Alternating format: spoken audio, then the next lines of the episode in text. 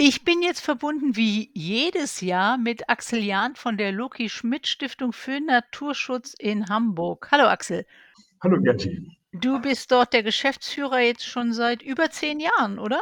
Seit 13 Jahren, genau. Oh Und nein, ich echt? bin sogar seit, ja, und seit 27 Jahren bei der Stiftung angestellt. Also ich glaube, ich bin äh, echt hier schon ein bisschen ein wenig werde ich zum lebenden Fossil. So ungefähr. Na gut, wir haben ja dieses Jahr schon mal geredet, aber heute machen wir wie immer unser jährliches Gespräch im Rückblick über die Aktivitäten zur Blume des Jahres, die ja 2023 immer noch die kleine Braunelle ist, die auf die Wiesen, Weiden, Rasen und Wegränder hinweisen soll. Ja. Ende dieser Woche wird die Blume des Jahres fürs nächste Jahr vorgestellt, oder? Ja, genau. Am Donnerstag, dem 26. Oktober ist es soweit. Da werden wir die Blume des Jahres vorstellen und wir machen das diesmal an einem ganz besonderen Ort. Ich will nicht zu viel verraten, aber es wird ein Ort hoch über der Stadt Hamburg sein, wo man die Blume des Jahres aber auch ansehen kann. Also das, den Rest möchte ich noch geheim halten. Wie, du sagst uns jetzt nicht die Blume des Jahres? Nee, darf ich nicht. wichtig fürs nächste Jahr. Alles klar, okay, dann reden wir über die kleine Braunelle. Die kleine Genau. Braunelle ist, wenn man sie jetzt dieser Tage irgendwo sieht, tatsächlich auch braun. Vorher war sie ja bunt, weil sie sich auch den Ja. Herbstfarben anpasst. Ja, kann man sagen. Also es ist so, dass die oberen äh, Blütenstände, die dann verblüht sind, so eine warme rotbraune Farbe annehmen.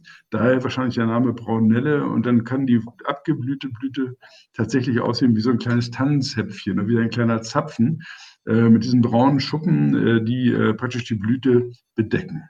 Das sind die Kelchblätter genau genommen. Fast ein Jahr Aktivitäten zu Wiesen und Weiden liegt jetzt hinter euch. Weswegen war das nötig und was habt ihr erreicht?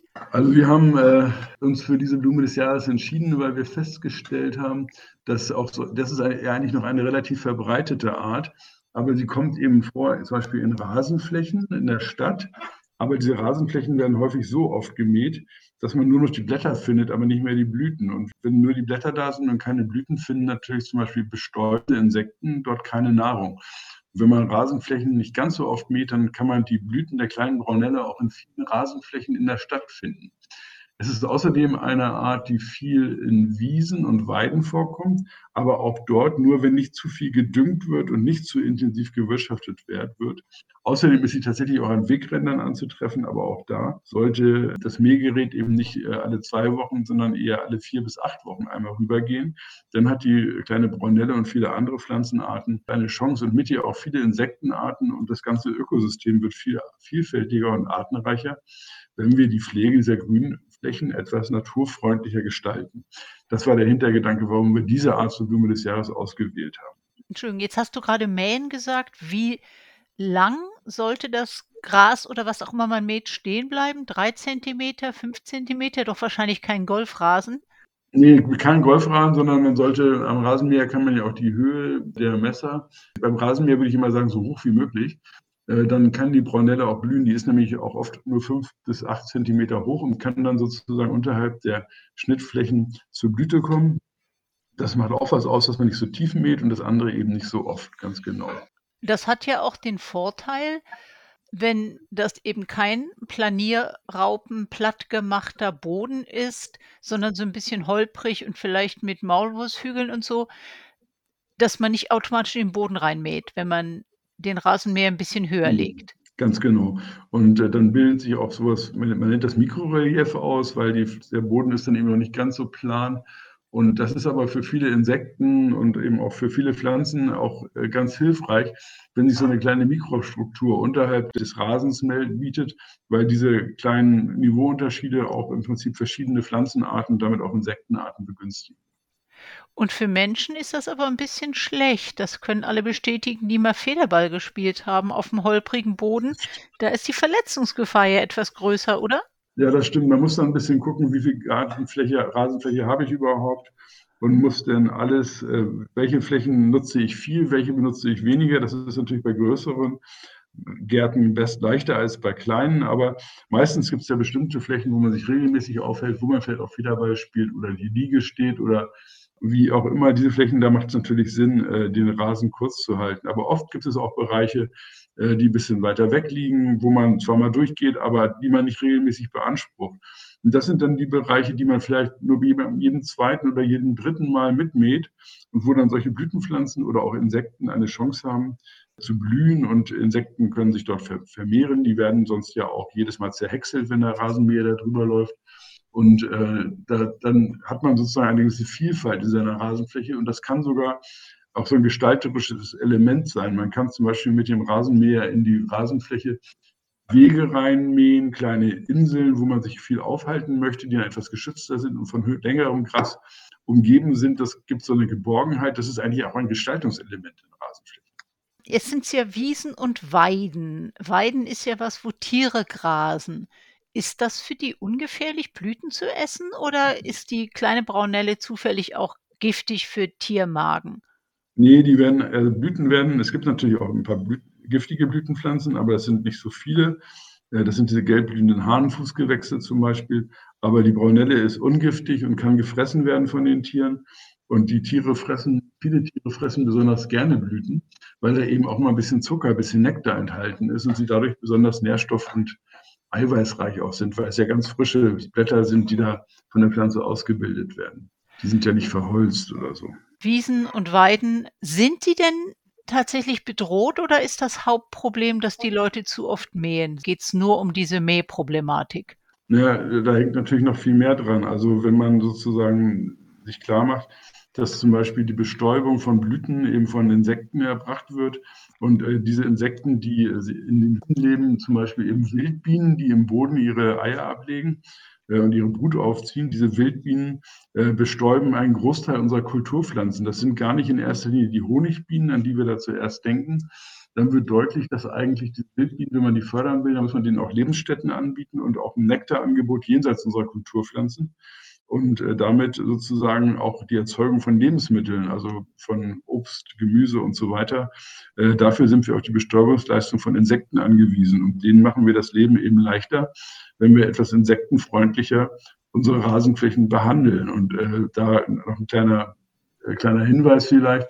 Äh, es setzen sich ja zunehmend diese Mähroboter durch, mm. die sicherlich aus Sicht des Gartenbesitzers eine sehr bequeme Angelegenheit sind. Meine Schwiegermutter hatte auch einen. Aber äh, man muss sich eben klar machen, die äh, fahren äh, in einem ganz kurzen Intervallen immer wieder über die Flächen.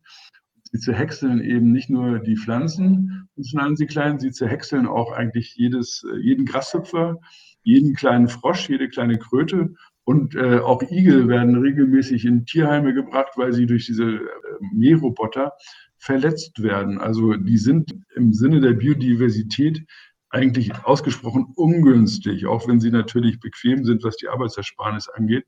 Aber letzten Endes führt das dann dazu, dass da noch so ein Garten ist mit einer grünen Rasenfläche, aber äh, kaum noch einer Lebensraumfunktion, weil äh, jede Schmetterlingsraupe, jedes kleine Tier, was dort leben möchte, eben zerhäckselt wird.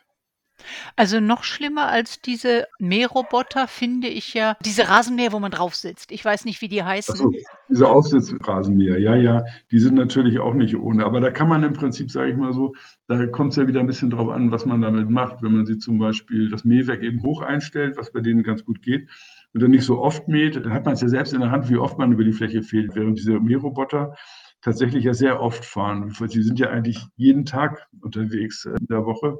Ach, und echt? Äh, äh, also die sind, also bei meiner Schwiegermutter war es zumindest so, die haben dann so ihre Bahnen, die sie immer abfahren, aber äh, jeden Tag äh, so zwei bis drei Stunden soll man das Ding da automatisch durch den Garten fahren. Dafür sind die normalen Gartenbesitzer ja viel zu faul. Die fahren dann zwar alle äh, zwei bis vier Wochen oder nur alle drei Wochen oder so durch ihren Garten mit ihrem Aufsitzrasenmäher, aber wenn sie das nicht zu oft machen, dann ist das Rasenmäher, außer dass der mehr Fläche schafft und ein bisschen bequemer ist. Und äh, der hat auch noch den Vorzug, dass man unter Umständen einen größeren Korb da anbringen kann, wo das Mähgut praktisch nicht auf der Fläche liegen bleibt, sondern abtransportiert werden kann. Denn äh, gerade wenn man nicht so oft mäht, dann ist es eben so, dass man relativ viel Mähgut hat. Und wenn man es auf der Fläche liegen lässt, dann ist das eben für die Wiesenpflanzen auch nicht besonders gut, weil sich dann so eine Art Mulchschicht da bildet, wo dann wiederum nur Gräser mit ihren Spitzenblättern noch ganz gut durchkommen, aber Blütenpflanzen oder krautige Pflanzen äh, dann auch äh, es schwer haben. Deswegen ist es immer gut, wenn man das Mähgut von den Flächen herunterholt. Also, bei diesen Aufsitzrasenmähern hätte ich aber auch gedacht, man sieht ja gar nicht, wenn da 'n kleines Igelkind ist, das vor allem, wenn das Gras 'n bisschen länger ist, das da läuft. Und selbst wenn man den dann nicht mit den Mähmessern erwischt, dann erwischt man sie vielleicht mit den Rädern, also auch keine gute gute Vorstellung.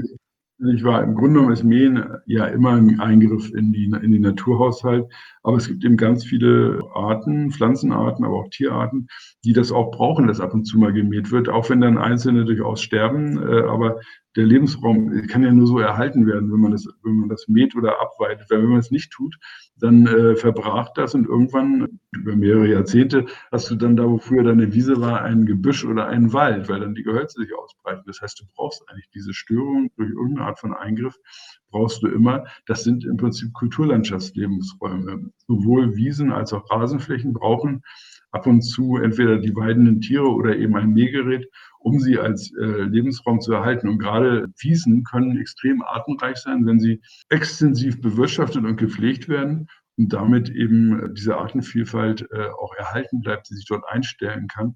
Und je mehr wir düngen, je öfter wir mähen, wenn wir dann noch anfangen zu spritzen gegen irgendwelche Weideunkräuter oder so, dann äh, geht die Artenvielfalt immer stärker zurück. Am Ende wird dann Gülle raufgekippt und dann haben wir dann nur noch äh, fünf, sechs Pflanzenarten, äh, extrem nährstoffliebende und konkurrenzstarke Gräser und alles andere ist dann verschwunden. Dann hoffe ich, dass du das mit deiner Schwiegermutter geregelt kriegst. Vielleicht kann die sich doch 'n kleines Schäfchen anschaffen statt diesem Mähroboter. Das wäre doch eigentlich ganz nett.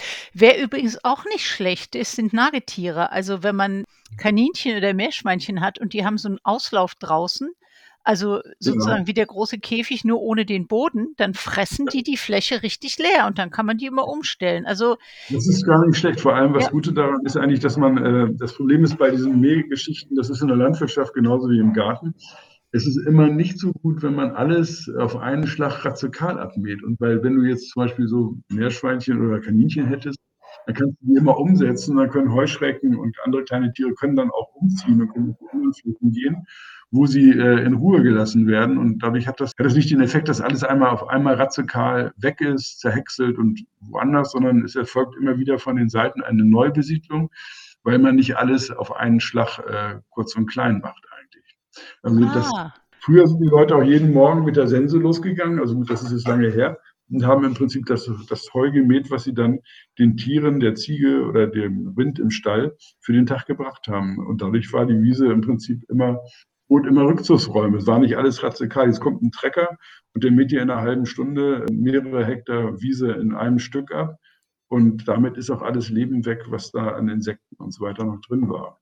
Wir als Loki-Schmidt-Stiftung machen das zum Beispiel so, wir haben ja auch eigene Wiesen, dass wir darauf achten, wenn wir nicht wenn wir mähen auch immer noch äh, Flächen mit der Sense oder mit so 'nem Freischneider, mit so 'ner Motorsense. Äh, wir haben auch Tiere Flächen, die wir beweiden, aber wenn wir eben größere Flächen haben, dann müssen wir auch mit Landwirten zusammenarbeiten, die die für uns mit ihren Treckern mähen. Diese Trecker sind natürlich unheimlich schnell, sehr effizient.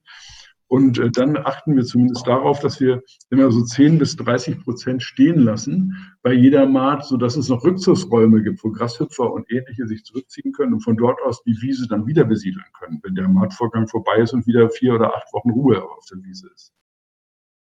Jetzt macht ihr neben der Blume des Jahres, die auf einen bestimmten Lebensraum hinweist und, äh, dass ihr jedes Jahr neue Grundstücke oder Flächen dazu kauft oder geschenkt kriegt oder vererbt kriegt, macht ihr natürlich noch ganz, ganz viele andere Sachen. Wir hatten mal über diese ich glaube, die hieß wenn ich das richtig sehe, war das die Akademie für Artenkenntnis, wo man so Kurse machen Mhm. konnte, dass man ganz viel lernte. Haben wir schon mal drüber gesprochen.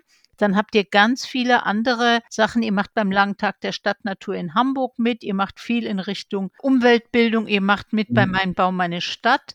Aber heute wollen wir jetzt noch darüber sprechen, über eine Aktion von euch oder eine Beratungsstelle und die heißt Beratungsstelle Moin Stadtnatur. Was ist das? Das ist ein Projekt, was wir wirklich in diesem Jahr gestartet haben.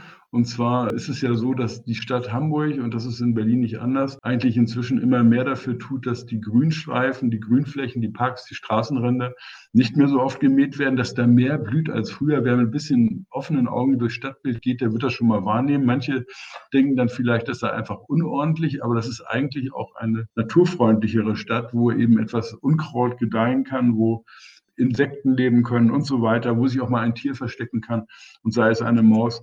Das ist eigentlich eine ganz gute Entwicklung im Stadtbild. Und es ist aber so, dass die privaten Gärten häufig noch extrem naturunfreundlich bewirtschaftet werden. Da gibt es ja den Trend zu Steingärten, zu Gärten des Grauens, wie ich immer gerne sage. Mhm.